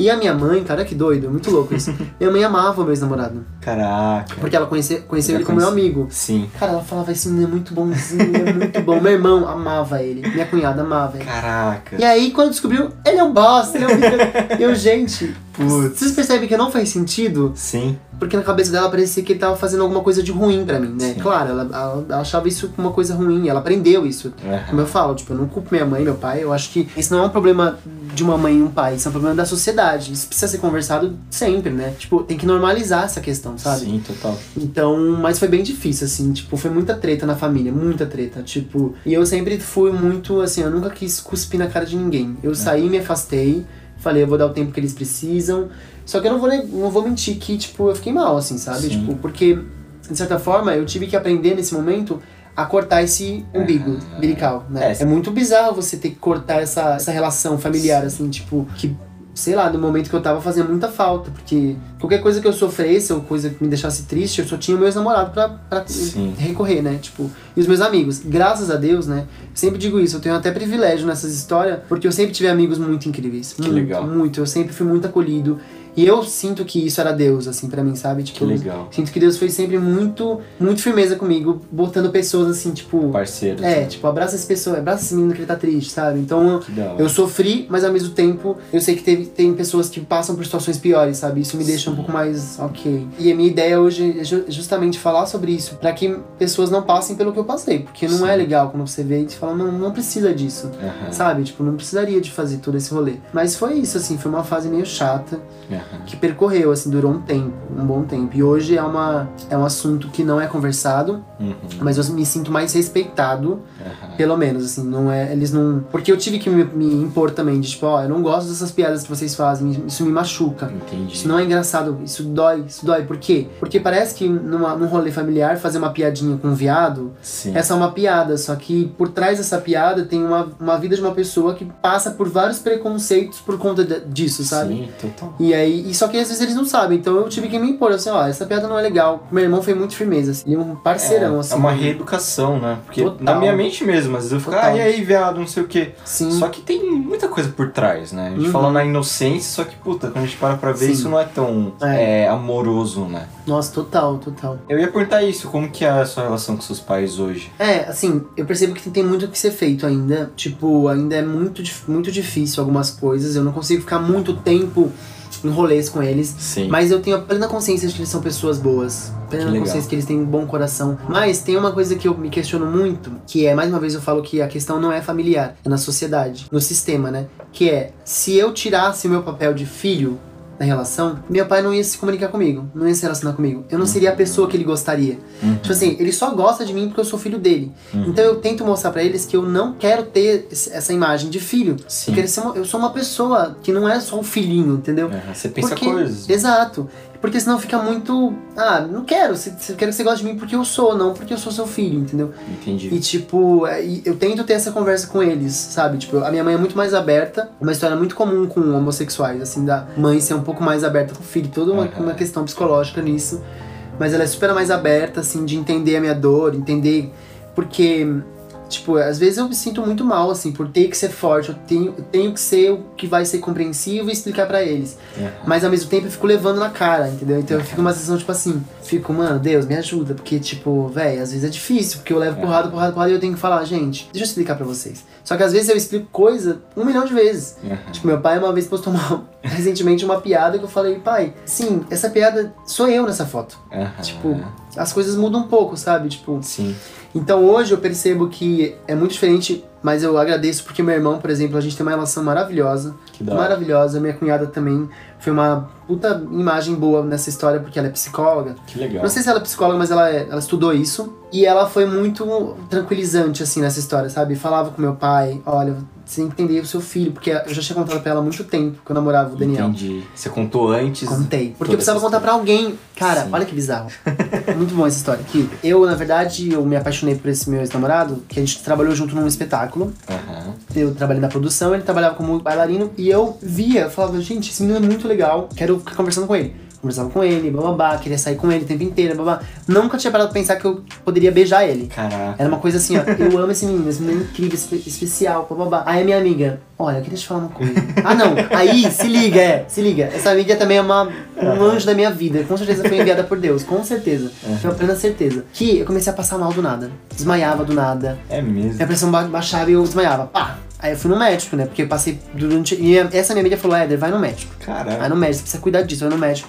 Porque essa amiga eu tinha conhecido no trabalho do salão automóvel. E a gente ficou muito próximo. E ela era mais velha já. E aí eu fui no médico, fiz exame de sangue, exame de. Mano, eu fiz todos, Léo. Fiz Aham. todos os exames que você pode imaginar. Tipo, botar aqueles negócios, sabe? Sim. Grey's Anatomy. Raio X, raio vi- ultravioleta, o caralho a quatro. Scanner 3D. Scanner, tudo. Eu com a minha mãe nas salinhas de espera, assim, da consulta, a mulher olhando todos os meus meus exames e falou assim: Éder, você tá apaixonado? Aí eu. minha mãe, quê? Apaixonado? O quê? Apaixonado o quê? Por quem? Quem? Quê? Meu, pa- apaixonado? Claro que não, ela, é, porque você não tem nada. Caralho. É psicológico. Você, vou te passar pra um psicólogo, blá blá blá. Vai fazer terapia. Eu, gente, como assim? Aí minha, eu contei pra minha amiga, ela, Foda. então, eu só quero te falar uma coisa, tá tudo bem com você. É, o que você tá falando? Ela, Éder, tá tudo bem. Tipo, é você, deu. O quê? Renata, não sei o que você tá falando. Ela, não, ó, eu não vou falar nada. Quando você quiser conversar sobre uma coisa, conta comigo. Ela foi muito fofa. Porque eu queria falar um negócio que na vida de um, de um homossexual existe um negócio que não ajuda, tá, gente? Que é uma pessoa que fala assim, ah, você é viado, é óbvio que você é viado, bicho. É óbvio. É óbvio. Só que pra pessoa que não tá entendendo essa situação, isso pode ser muito. pode machucar. Como Que teve gente que fez foda. isso comigo. No curso de teatro falava, ah, claro que ele é viado. Na minha frente eu ficava, gente. Não, não, é um, não dá pra categorizar, né? A pessoa, Exato. a pessoa já Nossa. não assimila direito, né? É uma coisa que ela Exatamente. sente. Exatamente. Eu me reprimia, né? Tipo, Caraca. porque eu via um sistema repressor e eu mesmo fazia isso comigo. Não, Sim. eu não sou gay, não, não sei o quê. Essa amiga foi muito especial na minha vida por conta disso, assim. Ela foi muito amorosa, muito. Caraca. Tipo, depois eu falei, nossa, entendi o que ela fez, filha da puta, obrigada. Eu agradeci ela. Várias vezes eu fico lembrando disso, falo, ai, Renata, obrigado, você foi tão amorosa. Isso faz tanta diferença ter pessoas assim na nossa vida, sabe? Aham. E. Mas o que eu tava falando? Por que eu falei isso? Mas eu Contou. quis dar esse contexto por alguma coisa. Qual que E- foi a pergunta? Mas o que, que a gente tava falando? Meu Deus do céu, da, da família, minha família aceitar. Ah, minha cunhada. Só cunhado. Minha cunhada. Porque aí eu fui contar pra ela. Ah, Falei, sim, Ah, não. Aí detalhe. Teve o rolê da Renata, peguei o boy, aqueles. É. Ficamos, namoramos, nos apaixonamos. A gente já tava apaixonado. Aham. A gente foi morar junto praticamente. Ficamos mó. E aí a, a minha amiga, minha cunhada, tinha uma amiga, que é a Bruna, que ela é acupunturista. E aí um dia ela foi em casa e ela olhou pra mim e falou assim: Posso fazer um, um negócio com você? Ela percebeu uma coisa, que ela é É. bruxinha, toda bruxa, assim, da acupuntura. Esse povo da acupuntura, meu, é muito bom, sério. Muito Aí ela falou, mostra a língua, daí eu mostrei dela, posso pôr umas agulhas em você? Eu, Caraca. pode, tipo, Na que medo. língua? Que- É, tipo, o que, que você tá falando? Ela, não, tá bom. Daí ela botou uma aqui, uma aqui e um no meio do peito. Mano, quando ela botou no meio Na bochecha, peito, bochecha e peito. Bochecha, aqui na orelha e no peito, aqui Tá. bem no meio. Não é no peito, é bem no meio desse ossinho aqui. É, mas é perto do peito. Aí ela colocou, eu. Ai, comecei a sentir um negócio, aí começou a sair sangue, assim. Caralho. Tipo, eu. Ai, aí ela, deixa sair, deixa sair, deixa sair, deixa sair. Segura, respira. Aí eu fui respirando e eu chorando, comecei a chorar, chorar, chorar, Ficar chorar. chorar. branco. Mano, eu comecei a chorar, absurdo, ficar branco, pálido, quase morrendo. Ela, tudo bem, tudo bem, tudo bem. Aí ela falou assim: vocês podem sair daqui da sala, do quarto? Minha mãe saiu, minha cunhada ela falou assim: você tá escondendo alguma coisa, né? Caraca. Tudo bem. Ela falou: tudo bem, só que conta pra alguém isso, vai te fazer bem. Entendi. Conta pra alguém per- per- perto a você. Eu te aconselharia a Adriana, que é minha cunhada. Sim. Falei, tá bom, entendi, entendi o recado. Aí eu contei pra Adriana, Adriana, ó, fica tranquilo, foi uma fofa, maravilhosa. Falou, você tá apaixonado, você, isso é amor, isso é tudo, tá tudo bem com você. Caraca. Então ela foi muito importante na minha, na minha relação familiar também. Por ter falado com os meus pais, ter falado com meu irmão, que era uma cabeça muito parecida com meu pai. Sim. Ela falou, ajudou ele a desconstruir essa imagem. Claro que a gente, a gen- eu também tive que desconstruir muito, muitas coisas, sabe? Sim. Então ela foi uma pessoa muito boa, assim, nessa relação de. Ela percebeu também que o fato de eu, deles terem reagido dessa forma me afastou da família. Sim. E isso não era bom. A gente, a gente gosta de estar junto, né? Família, principalmente. Sim. Então ela se preocupava muito com essa questão, sabe? Tipo, de me aproximar da minha família. Tipo, ela queria me ver junto. Que ela hora. queria ver também eles me apoiando. Então, acho que ela foi muito firmeza, assim, muito, muito amorzinho na minha vida também. é, eu te amo, Adriana, perfeita. Que história doida, né? Muito Mas muito bom. legal, né? Dá pra Nossa. aproveitar muito, né? Nossa. Você que tá escutando, se você passa por isso ou conhece Sim. alguém, caralho. Total, da hora. total. É, e também pra gente normalizar isso, sabe? Porque tudo isso começou com o fato de eu achar que eu tava assim, eu estava me sentindo errado. Sim. Né? Tipo, quantas pessoas não se, senti- não se sentem erradas e é muito louco a cabeça de. Eu falo por mim, assim, era, pra mim, eu explico isso assim, eu acho muito louco que eu me senti errado, só que eu fazia algo que era natural pra mim, saca? Sim, sim. E aí eu ouvia, né? Eu aprendi que isso não tinha a ver com Deus. Cara, isso é, isso é muito perigoso, isso ma- machuca as pessoas e, e eu. E eu sei que é um motivo de até pessoas tirarem a própria vida, sabe? Sim. Tipo, eu sempre tive essa conversa com os meus pais disso. Eu falo, gente, quantidade de pessoas como eu que se matam só por esse motivo. Eu tô, eu tô sendo forte porque eu tenho uma fé boa, eu tenho uma cabeça ok, Mas tem gente que se mata porque por ouvir isso que vocês estão falando. Aham. Sabe? Então, tipo, eu aconselharia as pessoas a entenderem, procurarem ajuda também pra entenderem o que tá acontecendo com a pessoa, Sim. sabe? Se você não vê, não, não, não tenta compreender a pessoa, você não sabe como ajudar ela. Sim. Você vai pros, pros seus julgamentos e aí você fica lá, afeitando, blá blá blá. Eu acho que eu aconselharia pessoas homosse- é, LGBTQIA, né? Porque eu tô falando como gay, mas tem o caso de amigas trans, amigos trans que, meu, Sim. passaram por situação muito pior de ser expulsa de casa. Eu não cheguei a ser expulso de casa, assim, né? De Sim. fato. Então, é até um, um conselho que eu dou de, tipo, tentar entender o que o outro tá sentindo, sabe? Sim. Isso muda tudo. E normalizar isso. Porque a gente, a gente segue um sistema que concretiza um- uma ideologia, sabe? Tem que ser assim. Tem que ser assim porque a Bíblia fala isso. Tem que ser assim porque. Só que, por além da Bíblia, existem pessoas convivendo outras coisas, sentindo outras coisas. Então, Sim. pelo menos considerar o que as pessoas estão sentindo, É, sabe? E procurar também, vocês, né, as pessoas que co- consultam extremamente a Bíblia, Uhum. procura o contato direto com Deus. Exato. Lá, Exatamente. pergunta direto pra Deus. Exatamente. Porque, mano, a Bíblia tem muita coisa legal, Sim. lógico, mas Nossa, Total. Cara, o total. tanto de interpretação que você pode ter não é pouca. né? Nossa, demais. Cara, demais. pergunta pra Deus, Deus, o que, que você pensa sobre isso realmente? Sim. Como você olha esse ser aqui na minha frente? Nossa, isso é muito foda. que muito foda.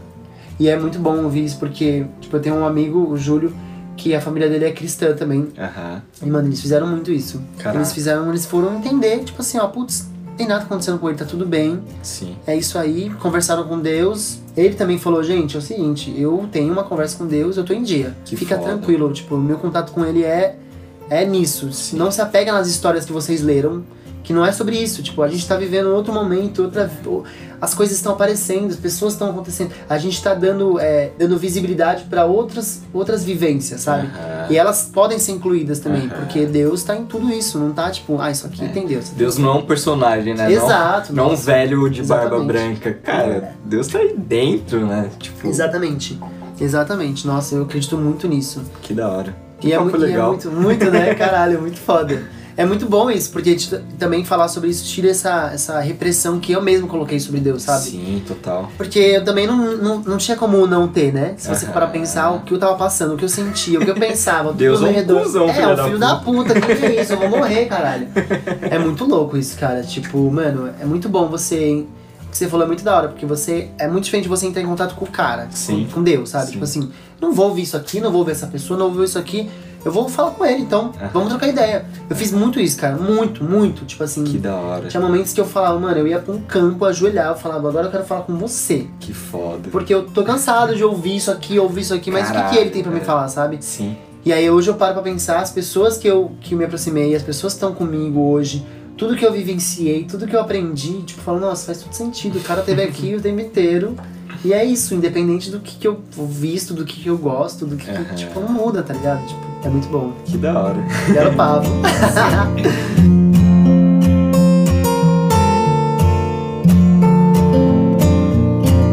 Voltando um pouco então na timeline, né, na- na sequência cronológica das coisas, como que você se tornou aluno da Coexiste? Como que foi? Boa. Tem tudo a ver com a timeline, que é. Sim. Eu comecei a namorar esse menino, o Daniel, e aí a gente foi morar junto, foi morar com ele uma hora, que rolou essa treta, me afastei da minha família, a gente ficou bem afastado. Aham. E fui morar com ele, e aí ele teve a proposta de ir pra Londres trabalhar. Cara, é verdade, você foi Eu pra fui pra Londres, Londres. né? É verdade. Londres. Na verdade, eu fui pra UK, né? Porque a gente não ficou exatamente em Londres, a gente ficou na Sim. Inglaterra, Aham. viajando. E, mas a gente morou também em Londres. Caraca. E aí eu falei pros meus pais, ó, tô indo, beijo, paz. foi com É ele? isso, fui com ele. Fui, cara, foi uma experiência muito, muito importante pra mim, muito importante. Que foda. Só que eu, mano, eu cheguei lá, sim, né? Vi que não eram as mil maravilhas. Porque eu também tinha a pessoa que é que sofre esse, essa falta desse contato com a família, ela acaba se apegando no, no parceiro dela. Uhum. E isso causa muitos con- conflitos também, sabe? Sim. Tipo assim, você acaba sendo codependente dessa pessoa. Você bota aquela falta nessa pessoa. Então, Sim. tipo, hoje em dia eu tenho um carinho enorme por esse meus namorados, mas eu achava ele um cuzão na época, um filho da puta. É, se você acha seu pai cuzão Exatamente. e corta relações com ele, Exatamente. você vai projetar em outra pessoa. Exatamente, a coisa da projeção, né? A gente bem conhece. Então, cara, tipo, eu tive experiências boas, mas tive experiências muito ruins em Londres. E aí eu voltei cagado. né? Literalmente, mano, assim, nossa. Só, só um pouco, é, uma coisa antes. Fala um pouco da sua relação com sua mãe de lá. Você tem uma mãe de É lá, né? verdade! Outro dia eu vi você conversando outro com anjo ela. de Deus, né? meu, hoje, outro anjo na minha vida. Que é, quando eu fui morar lá, Sim. uma das primeiros lugares que a gente foi foi pra Southampton, que é onde, curiosamente, o Titanic saiu. Olha só. Saiu de lá, de Southampton. Aí depois a gente foi morar em Sunderland, que é Ah. no. Se eu não me engano, posso estar grande. Eu falei que eu não sou bom em geografia. Graças a Deus eu falei isso no começo. Ficou avisado. Já fico avisado. Eu. A gente. Acho que é sul da Inglaterra. Aham. E é, mano, roça. Roça Aham. na Inglaterra. E a gente ficou na casa de uma senhora que, gente, quando eu cheguei, quando a gente chegou na casa dela, ela abriu a porta e começou a falar. Eu olhei pra ela e falei assim, fodeu. Aí eu falei, gata, é o seguinte, você vai ter que falar em modo, assim, slow motion.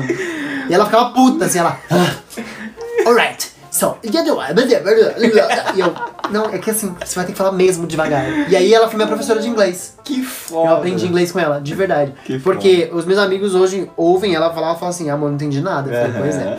Então eu tive que aprender a ouvir, aprender o inglês dela, né? E aí eu, mano, ela foi minha professora de inglês, eu sempre falo isso. Caraca. Só que a gente virou, o que acontecia? Ela era muito sozinha, que o marido trabalhava muito, ele era tipo da- do corpo de bombeiro. Sim. E a gente virou melhores amigos. E, o- ah, e o meu ex-namorado trabalhava muito. Aham. Ele chegava no espetáculo uma da tarde e chegava meia. saía de casa uma da tarde, chegava no espetáculo meia-noite e meia. Caraca. Já dormia. Aham. Então, eu ficava o dia inteiro com ela. Que Então a foda. gente dava rolê. Gente, a gente ia pra karaokê. A gente enchia a cara. chegava bêbado. Os dois. Ela, ela, uma senhora de, sei lá, 67 anos. Mano, chegando bêbada. tipo, muito bom. Como ela chama? Linda. Linda. Linda, é. Ela chegou até, tipo, a gente criou uma amizade tão grande, tão grande. Cara, é muito bizarro. Parecia coisa de outra vida, assim, tipo.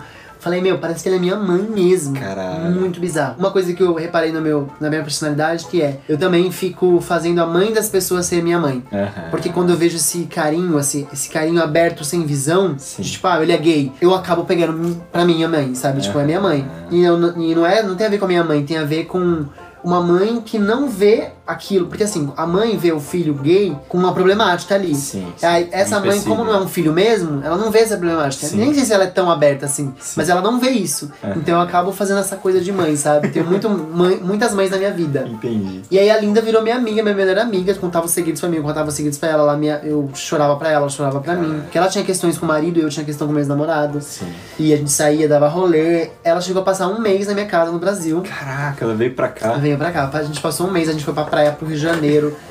Ela, meus pais não falam nem hello, eles se comunicavam. Pra você ver como a comunicação é não verbal mesmo. Sim, sim. Quando você Por quer isso se comunicar. Mano, era bizarro. Eu chegava e falava, gente, você já. Ela, não, perguntei pra sua mãe, ela me respondeu, me entregou. Eu. Falava, gente, e eles conversam até hoje. Meus pais com a, com a Linda. Sério? Eles falam, ah, não- às vezes eu não entendo, mas às vezes eu entendo. Aí eu falo, vai pro feeling, vai pro feeling que chega lá. A sensação. É, ela foi um presentinho de Londres, da Entendi. Inglaterra pra mim, assim. Nossa, que fofo. É, nossa, tem um carinho enorme. Eu morro de vontade de ir pra lá, eu preciso mesmo visitar, tipo, dar um, uma visitada assim pra ela. Da hora. Mas é Aí isso, você aí eu voltou. voltei pro Brasil, triste, tristonho, perdido, Chateado. completamente perdido. Foi um relaciona- relacionamento final bem tóxico, então foi muito ruim pra mim e tal. Aham. E aí eu conheci o Furlan, que eu fui numa balada. Olha Gabriel Furlan, meu grande outro anjo da minha vida. Um fofo do Um caralho. fofinho, ah, amo. A gente se encontrou na balada. Foi onde eu conheci a Desirê, conheci a Marina Cincoto, que eu moro Uhum. hoje. Tinha umas pessoas da- Coexiste que também estavam nessa festa, mas eu não lembro agora exatamente. Thiago Escaramucho? Escaramucho não, o Thiago É. de Rogatis. Os dois Thiago estavam lá, então conheci toda essa galera junta. Inclusive Renatinho, gente, o Renatinho tava nessa caralho. tem. Inclusive tem episódio com a Marina Cincoto, né? Que tava nesse Tem, episódio. sim. Talvez a Lorena também. Tava nesse rolê. Aparece. Lorena tava nesse rolê. Tem episódio rolê. com elas também. Exatamente, é. E aí eu conheci o Furlan e, mano, ele foi um grande parceiro da minha vida. Porque Caralho. eu tava triste e ele me apresentou uma, uma outra vivência, assim. Tipo, ele tava sentindo outras coisas, ele tava. Aí a gente foi trabalhar junto Sim. num espetáculo. Ele já tinha me falado da Coexiste, eu falei, nossa, interessante. Fui num rolê que tava uma galera, a Ná, o Eric, mano, uma galera, tipo, muito das antigas, assim, da Coexiste. E aí eles falaram assim, aí a Lorena falou, a Lorena tava com o Lucas, falou, fala aí uma coisa aí pra gente. Aí eu virei pro rolê e falei, ah, sei lá, a gente tem que amar, a gente tem que amar todo mundo igual Jesus amava, todo mundo. Plaque Tudum. Que? O que, você falou? Ah, esse moleque é doido, bababá. é. Daquele jeito todo mundo, né? Tipo, Que foda, frenéticos. que foda. Foi muito foda. E aí eu fui conhecendo e fui fazer um espetáculo com o Furlan. A gente tinha uma cena muito difícil que eu não conseguia entrar em contato, que era de um filho com uma mãe. Aham. E aí ele fez uma dinâmica super foda, assim, comigo, com essa atriz. E a gente entrou na cena, na sensação, assim, ela me deu um tapa, foi uma puta cena forte. Quebrou a pulseira dela. E foi muito louco, porque era uma cena de briga que ela tinha que dar um tapa e ela não tava conseguindo, ela tava fazendo, tipo. E aí ele, não, você tem que dar um tapa na cara dele, vocês não estão sentindo nada. E aí ele começou a fazer uma dinâmica, Aham. toda uma dinâmica pra gente entrar na sensação. Até que, mano, ela entrou tanto, a gente entrou tanto na sensação que ela me deu um tapa.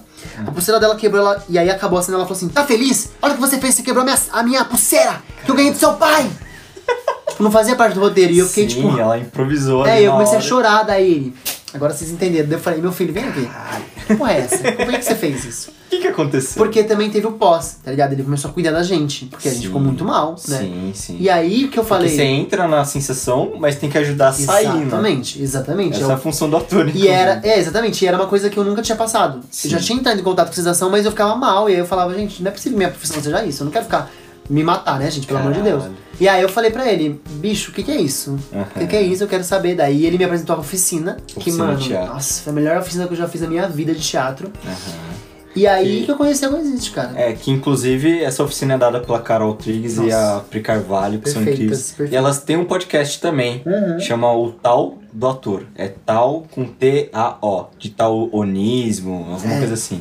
Sim. Vamos lá ver que é sobre teatro, cinema, é bem foda. É muito incrível, cara. E aí foi uma, um negócio, assim, sabe? Tipo, me mudou muito meu trabalho, mudou muito como pessoa, porque eu acho que o artista, ele tem essa vivência da vida muito diferente, sabe? Sim. Tipo, a gente é muito mais intenso, a gente Sim. Sente, né? sente muito, a gente sente muito, muito, muito. Então, tudo que eu passei na minha vida foi, foi nível 100. Aham. As pessoas falam, né, as terapias que eu fiz, tudo me falavam que eu era uma pessoa muito sanguínea. Uhum. Eu era muito intenso, eu sou muito intenso, ariano, então eu tenho muita intensidade, sabe? Então eu acho que foi uma coisa que me ajudou a ter uma, uma calmaria, sabe? Um tipo, onde eu boto, onde eu boto essa intensidade? Ah, eu boto mais aqui. O que, que é isso aqui que eu tô sentindo? Ah, é isso aqui. Aham. Então foi uma coisa que mudou muito minha vivência Sim. num todo, assim, sabe? Tipo, e aí eu entendi mesmo o teatro. Eu falei, ah, entendi o teatro, beleza. É uma coisa Que que. E é muito louco porque esse contato com a Prica e com a Carol te faz entender o valor que o teatro tem, sabe? O valor que a arte tem. Que vai para além desses comentários que a gente, que eu já comentei, de tipo, ah, é tão difícil, né? Ah, a vida do ator Nossa, é tão é um pobre. propósito ai. muito maior. É, né? tipo, você não, você não quer nem mais olhar pra essa questão. Você fala, mano, quer saber? Foda-se o que estão falando, eu vou Sim. fazer isso aqui. Vou Sim. fazer o que é o- a, a arte, sabe? E o artista entrega, né? O artista não fica Exatamente. buscando. Exatamente, O total. artista pobre é Nossa, aquele que fica total. buscando, né? Exatamente, nossa, é muito louco isso, isso muda muito, assim, muda totalmente a minha, muda totalmente o meu trabalho, muito, Que tipo, da hora. e até como, como pessoa pra tentar compreender mais as, as pessoas como personagens, né, tipo, Sim. essa, essa ideia de você entender as pessoas como personagens, você faz, ah, tá bom, então vou segurar mais aqui, ou então, não, agora eu posso falar mais aqui, Aham. sabe, parece que a arte imita a vida, a vida imita a arte, assim, é meio Aham. parecido as coisas, assim, sabe. Entendi. Daí na Coexiste você fez o curso de teatro, fez o curso Ah, é. VP. Fiz a oficina, e aí na oficina eu falei, eles falaram do workshop e do, do curso, eu falei, vou fazer tudo de uma vez. Eu fiz a oficina, o workshop e o curso. Fez tudo. Diretão, foi um final de semana, terminei Caralho. a oficina. No próximo final de semana foi a, a- o workshop e depois já foi o curso, tipo, fiquei. Caralho. Gente, que eu sou realmente intenso. Tiro de canhão, hein? Daí você ficou de alguns anos, né? Fiquei, fiquei, acho que 2016, 17, 18, 19, 4 anos. Quase 4 anos, na verdade, que, Que eu legal. saí. Que legal. É, nossa, tenho muita gratidão, mudou totalmente minha vida, assim. É o que eu falei, essa, essa visão muda muito, sabe? Sim. Tipo, também entrar menos na sensação das coisas e olhar mais de fora, assim, tipo, Aham. como um pesquisador Sim. do que eu também tô sentindo, sabe? Você tipo, é o rato e o cientista. Exatamente. Mesmo que às vezes eu, por muitas vezes, eu me envolvia completamente com, com o rato, né? Até pra você, no, no pós-envolvimento, você ter um cuidado com você, Sim. não se culpar. Beleza, me envolvi, senti aquilo lá, falei aquela merda, bombei, mas tipo, tudo bem, ok, beleza, próximo, thank you next, como diz a Ariana Grande. Tempo. Outra grande paixão É sua. verdade, eu sou Arianator, gente. Nossa, eu amo a Ariana, meu Deus. Muito bom. Ok, como foi a sua mudança aqui pra Shakira's House? né? Porque pra quem não sabe, o Éder É, mora aqui no Shakirers. é, é um Shakirers. Ele não mora aqui no nosso no nosso apartamento, mas ele mora no de cima, né, outro Certo. apartamento. Ele mora com a Lorena, Marina Cincuto, Isabela Beteiro, Sim. o André, né, o Nosso, meu amigo que é o nosso roomie invisível, Sim. que nunca esteve aqui graças à pandemia. Como que foi se Nossa. mudar pra essa galera assim? Cara, foi muito, foi muito marcante na minha vida. Porque olha como aconteceu. Na verdade, eu já tava querendo sair de casa porque tem um momento que você começa a ficar adulto, né? Sim. Você Na começa a casa dos pais. É, dos meus pais, é. Aham. Eu tava me sentindo muito diferente no sentido de, tipo, puta, não tá rolando mais. E se eu continuar, vai rolar treta. E eu não Sim. quero tretar. Então, gratidão, obrigado, mas eu preciso ir. Só que eu tinha uma questão de, tipo assim, puta, não sei se eu vou ter grana, um medo, uma preocupação de não conseguir bancar. Uhum. Porque, mano, o bagulho é alto mesmo, as contas são altas e, tipo, puta, mó treta, né? Ai, que medo de não me bancar, blá blá blá. E aí, um dia, os meninos, a Larieva, o André, Karen e Marina. Marina já era, eu era mais próximo da Marina, na verdade. Se mudaram pra cá, eu falei, gente, eu vou conhecer essa casa, como Aham. assim? E ainda fiquei, Marina vai morar com essas pessoas doidas. Como assim? né? Eu conheci a Marina e falava, gente, Marina não vai aguentar, pelo amor de Deus. Aí eu fui lá, eu visitei a casa, o apartamento, eu entrei e falei, gente, eu vou me mudar aqui. Tem espaço?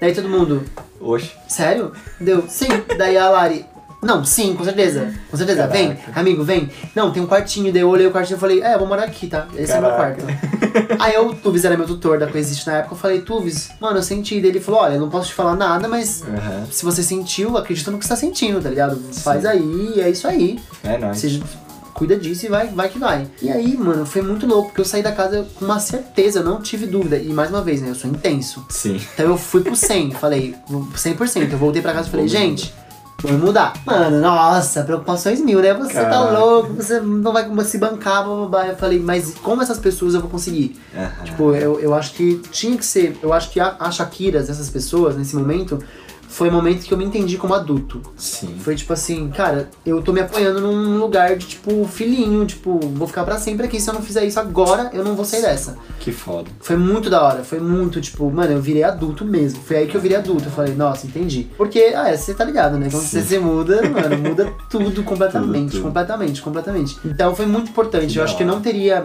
conseguido virar essa chave se não fosse essa casa. Tenho muita gratidão. E essas pessoas, sabe? Sim. Porque eu via que a Tinha uma vida próxima à minha. Tipo, Sim. ah, ela é artista também. O André tinha uma coisa também, assim, sabe? Ele morava no mesmo bairro que eu. Sim. Já conhecia meus pais, meus pais conheciam ele, gostavam dele. Tinha uma, uma coisa, ah, meus pais vão ficar tudo bem, sabe? De mudar. Sim. E é isso, assim, foi muito perfeito, assim, sabe? Tipo, eu tenho muita gratidão porque tinha que ser com essas pessoas Sim. nessa arquitetura, assim, sabe? Naquele momento, Naquele, naquele momento, contexto. exatamente. Nossa, gente. Daí mudou, né? O, o André saiu, a Lari saiu, Pois é. mais gente. É, e o meu amigo André, que é um amigo meu que já fez trabalhos comigo, falou: Ah, eu quero mudar. Não, quando eu mudei, tem essa história, né? Quando eu mudei pra Shakiras, o André.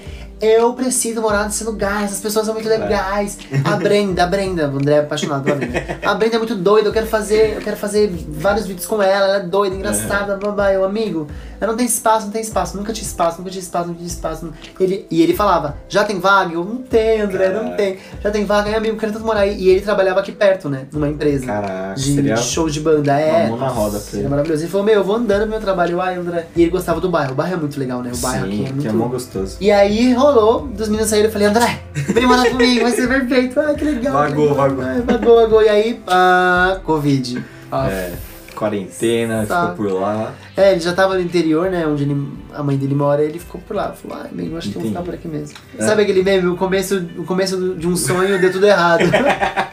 É, você pode falar um pouquinho sobre as pessoas que você mora? Doidas, aqueles mentira. Doidas, doidinhas. Cara, agora eu tô morando com a Isabela Betero. Betero, tá? Porque, Betero. porque as pessoas falam Betero, realmente.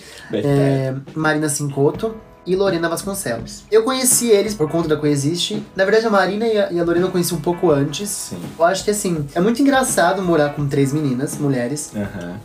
como um homem, é muito louco. e eu até. Foi muito legal porque eu acabei olhando pra uma mentalidade que ainda tá em mim também de machismo, sabe? Tipo, muito enrustido. Coisas mínimas que eu sei que não, não faz elas sentirem bem, sabe? É, Principalmente com a Lorena e com a Isabela. Então elas acabaram me ajudando muito a ver essas Que coisas legal. assim, mudar. Mas no começo eu fiquei meio assim, surtado. Falei, gente, fudeu, são três mulheres. Fudeu, meu Deus do céu, babá. Mas aí você vai entendendo, vai vivenciando. Claro, a gente, eu sinto. Sinto que tem faíscas, Uhum. porque o que acontece? Isso tem muito de, de também ter acontecido a quarentena. Aham. Que é, existe pessoalidades de cada um. Uhum. E você conviver 24 horas com essas personalidades, então as pessoas falam assim, ai, que bom que você mora com pessoas. Eu falo, gente, peraí. Que bom mesmo. Eu amo as pessoas, eu amo essas pessoas. Mas, mano, tem dia que você fica assim, nossa. É muita oscilação, né? Muito, sensação. muito, muito, muito, muito, muito. Então, tipo, eu, eu sinto muita gratidão de morar com elas, eu amo elas. Mas, e aí, e aí eu percebi que, eu- que a gente acaba aprendendo muito um com o outro, sabe? Aham. Com essas também diferenças, assim, tipo, ah, aconteceu um atrito aqui, ah, entendi, tá, eu fui cuzão, desculpa aí, mano, nossa, nossa, fui uma cuzão, nada a ver. Sim. Ou então, tipo, Baixa ah, a fulano, bola, pô, né? é, baixa a bola aí, tá sendo ok. São três mulheres que eu admiro muito, Uhum. pessoalmente falando de cada uma, a Isabela, eu sempre falei isso pra ela. Eu tô falando isso apesar de todas as tretas que, Aham. que tem treta, não vou dizer que não tem. A Isabela eu admiro muito porque ela é extremamente artística. Pra caralho, né? Ela é muito louca. Eu, tipo, eu fico, amiga, você precisa fazer um canal ensinando coisas, você é artista, você Sim. desenha, você faz coisas. Gente, ela pega umas madeiras, ela faz móveis. É o Bob Construtor. O Bob é construtor, ela é muito boa. Então, desde o começo eu falava, bicha, você é muito talentosa. Sim. Então, como eu vejo ela, é uma pessoa muito talentosa, artística, sabe? Que foda. Tipo, eu vejo muito isso nela. Eu falo, mano, ela pode fazer tanta coisa foda, incrível. Tipo, ela é muito foda. Super ligada em natureza, em questões espirituais, super antenada, às vezes até demais. Tem que dar uma segurada, aqueles cadê? Daqui a pouco sai voando por É, aí. vai pegar uma vassoura. é, Marina, nossa, eu- meu Instagram, meu WhatsApp ainda tá Marina Denguinho. Denguinha. Porque quando eu conheci ela, Denguinho. Porque Que quando eu fofo. conheci ela, eu falei, meu, você é um Denguinho, você é um Denguinho. Porque eu lembro que quando eu entrei naquela casa da Desirê, quando eu conheci todo mundo junto no mesmo rolê, Sim. lembra da história? Sim. Ela tava no sofá da Desirê, que hoje tá na nossa casa. Bacana. O mundo dá voltas, né? Vamos amigo? dar volta. Ela tava deitada no sofá, ela falou assim, vem aqui, deita aqui. E deu a coxa dela pra eu deitar. Olha só. Aí eu, meu, você é muito fofo, você é muito denguinho. E aí é isso, ficou denguinho. Então é isso que eu vejo nela. Eu vejo uma pessoa muito doce. Falo que às vezes até me irrita isso, porque às vezes eu tô na bomba do Hiroshima e ela tá entregando um bolinho de banana. Eu falo, filha da puta, não dá nem pra brincar com essa garota, sério. Tá sabe? quase explodindo. É, e ela é fofa. Claro, né? Ela tem os seus momentos, mas ela é uma pessoa muito doce, Que muito foda. gentil, Sim. linda. Nossa, como ela é bonita, meu Deus. Muito gata. tipo, às vezes eu olho e falo, nossa, que bicha gata. tipo, ela tem uma cara muito. Ela tem um rosto muito fácil de ser bonito, assim, sabe? Tipo, Sim. sei nem se ela sabe disso, assim, mas ela tem um rosto que eu falo. Até ontem eu mandei uma mensagem e falei, bicha, que foto é essa? Nossa senhora, acho que é um lado meio leonino que ela não conhece muito dela, assim, porque ela é muito bonita, meu Deus do céu. Tipo, beleza mesmo, assim. E Lorena, mano, amo essa Lorena. bicha, doida, Ah, né? Lorena. Doida. Às vezes eu quero matar ela, quero. Dar uma porrada de, de falar, meu, você não para, você não sossega um minuto. Mas eu amo ela por, por esse mesmo motivo, assim, que ela é doida. Tem cada vez mais se mostrado mais sincera, mais aberta. Tipo, mano, a gente troca muito, muita ideia, assim. Sim. Eu tinha uma dificuldade no começo. A gente teve muitos, mu- muitos, muitas fases na nossa relação. E várias fases eu conversei e falei, mano, eu te odeio, você é um escroto, sei lá o quê. E ela foi super fofa, aberta e falou, meu, obrigado, você apontou várias coisas que eu não sabia. Sim. Então hoje a gente tem uma relação tão legal, assim, sabe? De, tipo, quando rola uma treta é tão rápido, ó, meu, eu não gostei disso, ah, eu não gostei disso, beleza, show, sabe? Ou então, às vezes demora um pouco, mas a gente se entende. Eu acho que eu consigo ser doido, Aham. sabe? Porque às vezes eu me sinto que eu, que eu não posso ser muito doido porque eu tenho medo de ser julgado, sabe? Sim, sim. Então com ela eu falo, mano, eu posso falar uma putaria, posso ó, começar a rebolar do nada, baixar um, negócio, É. fazer qualquer coisa que ela não vai me julgar. Então são três mulheres, assim, maravilhosas que eu admiro pra caralho. Que da hora. Tô falando das partes que eu, tipo, atritos a gente tem, mas essas são as partes que mais contam. Que legal. Que é mais por cento do que a parte que, ah, aquela coisa, sabe? Sim, sim. Então, tipo, nossa, eu acho elas muito fodas, assim. Muito. Que da E elas têm algo em comum que elas são talentosas, assim. Sim. Muito, muito talentosas. Marina também é uma que faz qualquer coisa. Martela, troca do chuveiro, faz uma. Consegue fazer Atua. um prédio, atua. Nossa. Até dançar, ela dançou Olha a gente no só. Pérolas.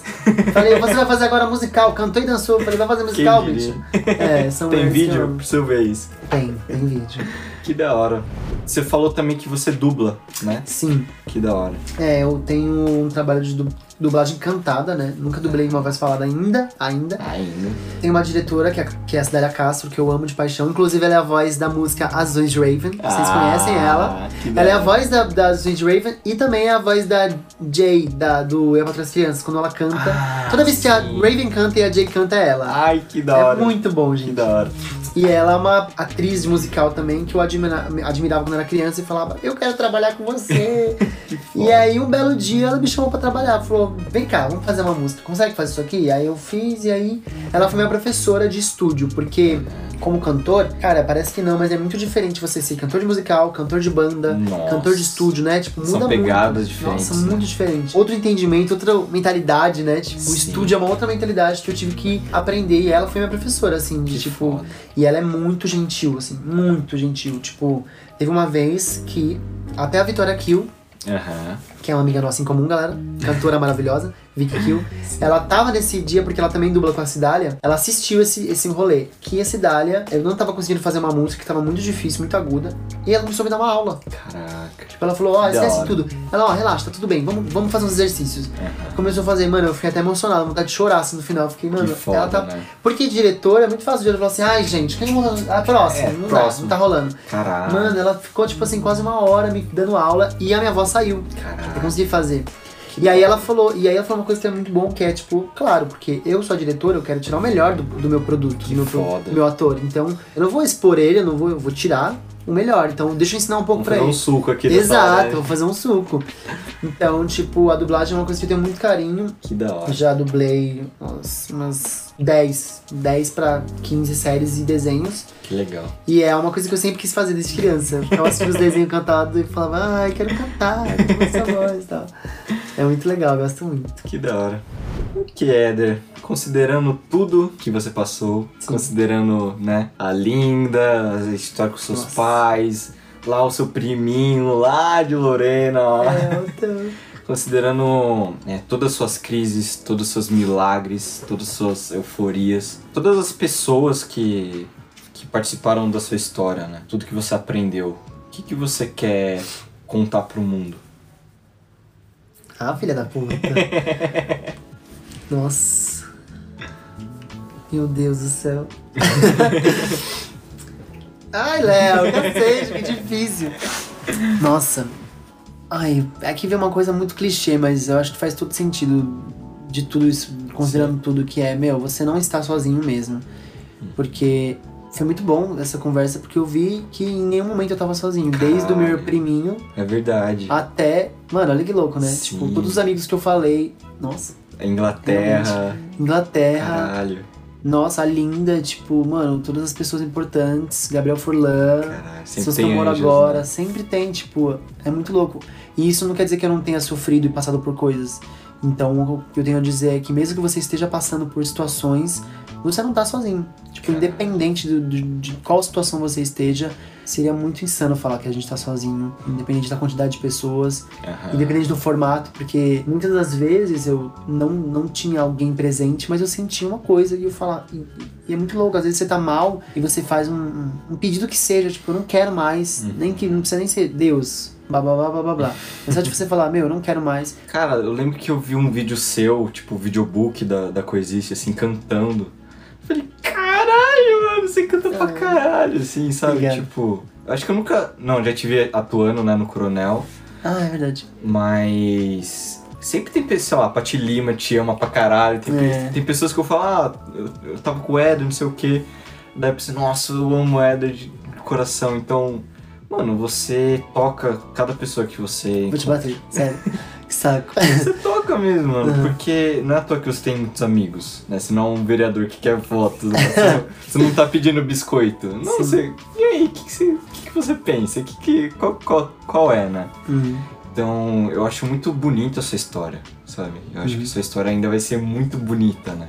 Tanta coisa que a gente não falou, né? Você já foi para os. Estados Unidos, né? Você Sim. já... Eu queria... É, é foda, porque eu sinto muita gratidão, porque você passou por tudo, tudo isso e você tá aqui na minha frente, sabe? Sabe, é um presente e, e eu acho que você olha é, para as pessoas assim, hum, tipo... é, Mano, se chegar uma pessoa X aqui, o Roberto, vai chegar aqui o Roberto. hum. Você vai trocar ideia com o Roberto, você Sim, vai incluir o sim. Roberto na sua vida. Sim. Então, obrigado por todo esse trampo que você faz, os vídeos que você faz, você leva alegria para as pessoas. É, obrigado. Que bom ver isso. Acho que é isso. Você quer falar mais alguma coisa? Não, vou ficar com essa sensação boa Que aqui. gostoso. Valeu. E para as pessoas que querem te conhecer melhor, seu trabalho, onde que elas te encontram? Bom, eu estou no Instagram, arroba Ederbecker, Eder com H. Também estou no TikTok, Sim. Ederbecker também. e acho que é isso. No YouTube eu ainda estou pensando em fazer, mas eu tenho fe- usado o Instagram também para colocar esses conteúdos de vídeo. Sim. É, não só, tipo, coisas pessoais, mas os vídeos também. E as aulas estão sendo online, né? Isso, eu uso a plataforma do Skype, porque eu consigo também gravar pra gente ter. Eu sempre gravo a aula, alguns momentos da aula pra pessoa depois assistir e ver as diferenças que ela teve. Boa. É uma coisa que eu gosto muito, assim, de mostrar pra, pra pessoa ter essa coisa mais consciente. Ah, nossa, minha voz mudou mesmo. Não só com Aham. ela sentir, né? Então, quem quiser saber sobre as aulas, você não precisa ser cantor pra fazer aula de Sim. canto, você e só nem precisa querer existir. cantar, né? Às Exato. vezes é só pra falar melhor, se Isso. comunicar. Nossa, total, é verdade. É, muitas pessoas falam, ah, mas eu não sou cantor, mas qualquer um pode fazer essa aula. Essa aula não é pra cantor específico, é pra Sim. quem quer cantar. Sim. E você não precisa ser bom já, né? tipo, de preferência não, porque aí a gente pode trocar mais. Então, se vocês quiserem saber sobre a aula e tal, fazer aula, fala comigo no Instagram que a gente conversa. Fechou. É online, em distanciamento, em, socialmente. E é isso, galerinha. Sigam aqui o Xablau no Spotify. Se você estiver escutando por algum outro agregador, seja Apple Podcast, siga, assine o feed, deixe seu comentário, vai lá no Instagram do Chablau, Chablau Podcast, que vai ter uma foto do Éder, vai ter ele nenenzinho, momentos importantes da vida dele. Todos os comentários que você tiver sobre esse podcast vão lá nessa foto no Instagram, vamos concentrar todos os comentários lá. Eu recebo muitas mensagens directs, eu amo de paixão e vamos continuar mantendo essas mensagens lá nessa foto. Divulguem, mande pros seus amigos, pras pessoas que vocês sentirem. E é isso, Xablau! Xablau!